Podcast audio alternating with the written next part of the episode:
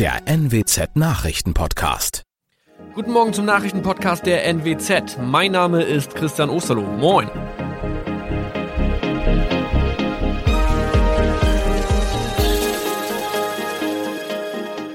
Und das sind unsere regionalen Nachrichten am Morgen. Die Grünen wollen Moorstraße in Oldenburg umbenennen. Viereinhalb Jahre Gefängnis für Falschgoldhandel.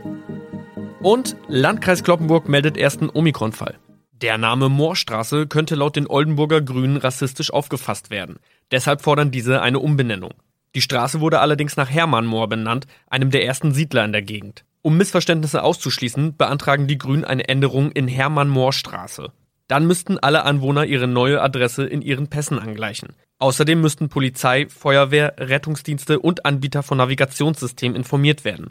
Die Stadtverwaltung schlug vor, ein Zusatzschild mit Informationen zur Person Hermann Mohr anzubringen. So könne man alle Irritationen beseitigen. Tobias G. musste wegen dem Verkauf von Falschgold am Mittwoch vor das Landgericht Oldenburg. Nachdem der Schortenser bereits im Mai zu einer Freiheitsstrafe von mehr als drei Jahren in Jever verurteilt wurde, betrieb er seinen Handel auf eBay Kleinanzeigen weiter. Das wog bei der Verhandlung schwer auf. Der 27-Jährige schrieb in die Inseratsüberschrift das Wort plated, was so viel bedeutet wie überzogene und nur vergoldete Ware. Da im weiteren Anzeigentext aber die Rede von einem Reinheitsgrad war und die abgebildeten Goldbarren eine Seriennummer trugen, handelt es sich hierbei um eine Täuschung. Tobias G. wurde zu viereinhalb Jahren Haft verurteilt. Ein weiterer Fall der neuen Omikron-Variante ist am Mittwoch im Nordwesten bekannt geworden. Der Kreis Kloppenburg bestätigt, dass eine Frau bei ihrer Rückreise aus Südafrika am Hamburger Flughafen positiv getestet wurde. Sie befindet sich weiterhin in Hamburg in Quarantäne. Da die Frau im Landkreis Kloppenburg lebt, sei auch das Gesundheitsamt Kloppenburg für diesen Fall zuständig. Zuvor gab es bereits bestätigte Omikron-Fälle in der Wesermarsch und im Kreis Leer. Das waren unsere Nachrichten aus der Region. Weitere aktuelle News aus dem Nordwesten finden Sie wie immer auf NWZ Online. Und Aktuelles aus Deutschland und der Welt hören Sie jetzt von unseren Kollegen aus Berlin. Vielen Dank und schönen guten Morgen. Ich bin Maja Däne und das sind heute unsere Themen aus Deutschland und der Welt. Lockerungen und Öffnungen. Die Corona-Inzidenzzahlen steigen erstmals wieder leicht an. Treffen in Oxford. Die G7-Gesundheitsminister beraten über künftige Pandemien. Und neue Regierung in Israel. Die Ära von Benjamin Netanyahu ist vorerst beendet. Wir starten heute mit guten Nachrichten zum Thema Impfen. Die Impfkampagne läuft. Mittlerweile ist jeder fünfte Deutsche vollständig gegen Corona immunisiert und das Impftempo könnte jetzt noch schneller werden. Ab Montag wird nämlich die feste Reihenfolge aufgehoben. Dann kann sich jeder und jede unabhängig von Alter oder Vorerkrankungen um einen Impftermin bemühen. Und auch die Betriebsärzte sollen dann mit mehr als 700.000 Impfdosen versorgt werden, um Menschen auch an ihrem Arbeitsplatz impfen zu können. Die Bundesregierung schaltet beim Impftempo in den nächsten Gang und das muss sie auch, denn schließlich hat sie ein Versprechen abgegeben. Aktuell sind fast 20 Prozent der Deutschen komplett geschützt. Bei den Erstimpfungen steuern wir auf die Hälfte der Bevölkerung zu. Mit der Aufhebung der Impfpriorisierung dürfte es aber jetzt ganz schnell gehen. Voraussetzung, es ist genug Impfstoff da. Für zukünftige Pandemien will der Bund nun vorsorgen und Verträge mit Forschungsunternehmen abschließen. Damit soll dann die Impfstoffversorgung sichergestellt werden. Aus Berlin Benedikt Meise. In der Debatte um die Corona-Impfung von Kindern gibt es dagegen weiterhin keine klare Empfehlung. Der Präsident der Bundesärztekammer, Klaus Reinhardt, hat sich gegen eine allgemeine Impfempfehlung ausgesprochen. Man muss Risiko und Nutzen ins Verhältnis setzen, sagt er. Und da sollen dann jeweils die Eltern entscheiden, ob ihr Kind geimpft werden soll oder nicht. Und auch die Ständige Impfkommission STIKO hat noch nicht abschließend darüber entschieden, ob sie flächendeckende Impfungen für Kinder ab zwölf Jahren aussprechen soll. Das Risiko für Kinder, schwer an Covid-19 zu erkranken, sei auch ohne Impfung gering, sagt Ärztepräsident Reinhardt. Deshalb müsste überlegt werden, ob eine mögliche Infektion, die quasi in den meisten Fällen symptomlos verläuft, ein ausreichender Grund ist, einen Menschen zu impfen. Er plädiert in jedem Fall deshalb für eine individuelle Entscheidung. Der Impfstoff von BioNTech Pfizer wurde durch die EU-Kommission auch für 12- bis 15-Jährige zugelassen. Die Ständige Impfkommission hier in Deutschland zögert allerdings noch mit ihrer Empfehlung. Diana Kramer, Berlin. Die Corona-Zahlen sind in den letzten Wochen ja stetig gesunken, was dazu geführt hat, dass es immer mehr Lockerungen und Öffnungen gab. Allerdings gehen die Zahlen seit zwei Tagen jetzt plötzlich wieder leicht nach oben. Die 7-Tage-Inzidenz ist gestern auf 36,8 gestiegen und das Robert Koch-Institut sagt, dass der leichte Anstieg mit den vorsichtigen Öffnungsschritten zusammenhängt. Außerdem könnten mehr Reisebewegungen das Risiko erhöhen, dass neue Virusmutationen nach Deutschland kommen. Der SPD-Gesundheitsexperte Karl Lauterbach erwartet deshalb, dass die Corona-Inzidenzen erstmal nicht weiter sinken, sondern sich bei einem Wert um 35 einpendeln werden. Thomas Bleskin in Berlin, diese leichte Zunahme der Infektionszahlen könnte aber auch noch einen anderen Hintergrund haben. Vom RKI hieß es ja, es kann immer mal Tage geben, da geht es ein bisschen hoch, dann wieder runter, also kleine Schwankungen sind wohl normal. Aber diese ganz leichte Zunahme könnte auch noch einen anderen Hintergrund haben. Es gibt ja zum Beispiel Studien, die zeigen, dass die Zahlen schon vor Inkrafttreten der Bundesnotbremse runtergegangen sind. Und das liegt, sagen die Forscher, daran, dass die Leute schon bei der bloßen Ankündigung vorsichtiger geworden sind. Und derselbe psychologische Effekt könnte auch jetzt greifen, nur umgekehrt.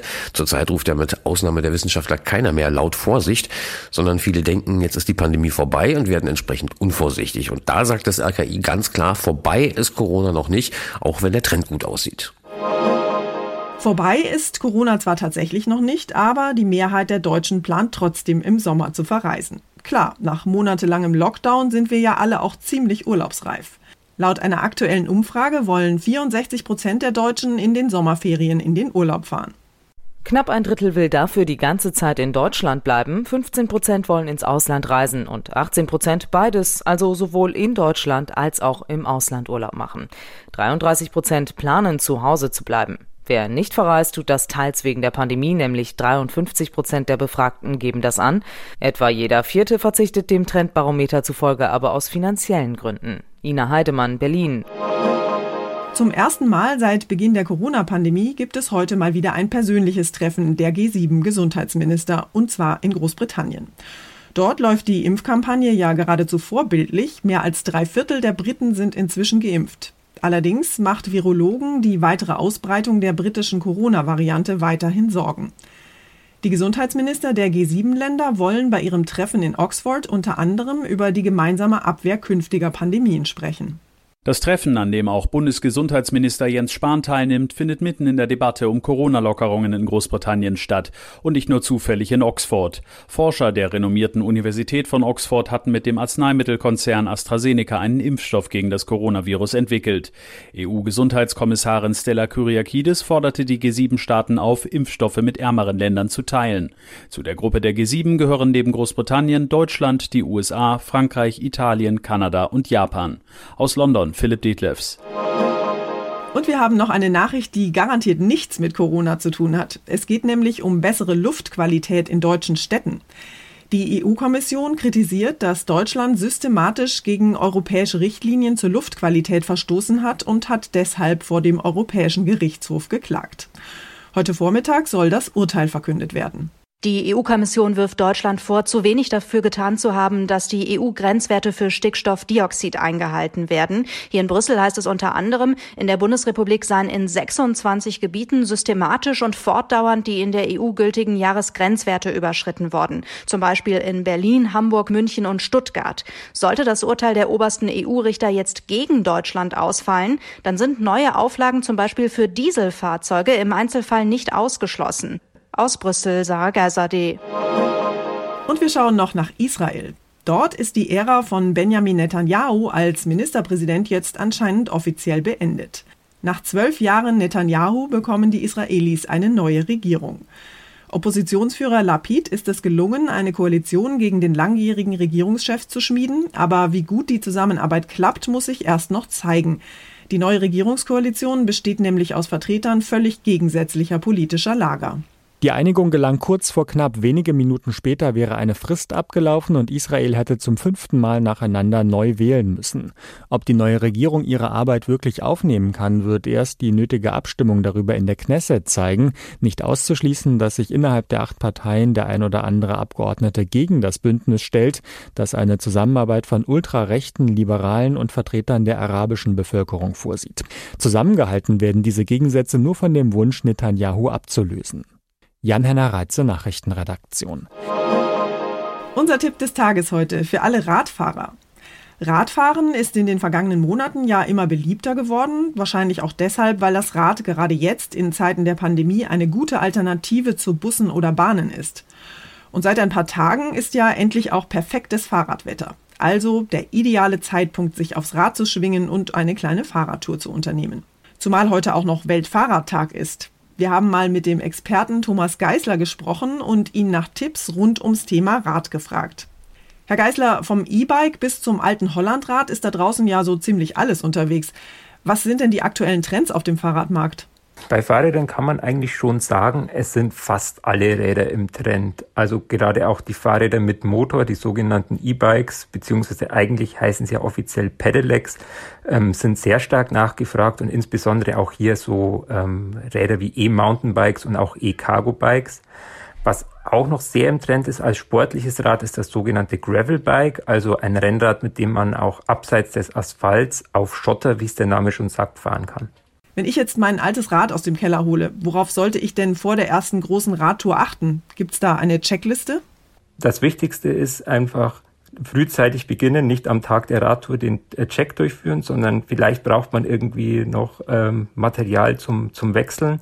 Ähm, da einfach schon mal ein bisschen Zeit einplanen und dann äh, bei der Checkliste die Kette neu ölen das äh, Fahrrad putzen, äh, die Bremsen einmal durchchecken, das Licht einmal checken, ob es noch funktioniert und auch ganz wichtig, den Reifendruck kontrollieren und den äh, Fahrradreifen neu aufpumpen. Tipps rund ums Radfahren zum Weltfahrradtag. Dankeschön, Thomas Geisler. Und zum Schluss geht es hier um Fußballfans, die jetzt schon wissen wollen, wie sich die deutsche Elf bei der Europameisterschaft so schlagen wird. In Hagenbecks Tierpark in Hamburg können Sie ab sofort eine Elefantendame mit hellseherischen und fußballerischen Fähigkeiten dazu befragen. Yashoda heißt die Dickhäuterin und sie soll den Ausgang der Spiele bei der Fußball-Europameisterschaft vorhersagen können. Der zuständige Tierpfleger lobt die Weisheit der 42 Jahre alten Leitkuh und er ist sich sicher, dass das Hamburger Elefantenorakel den Sieger treffsicher prophezeien kann.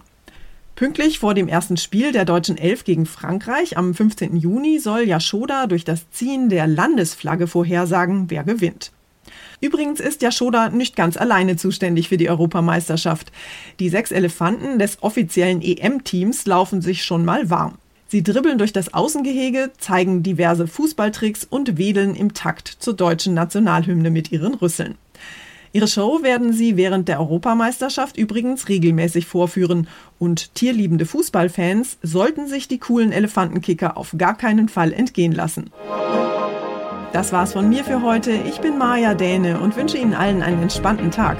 Tschüss und bis morgen.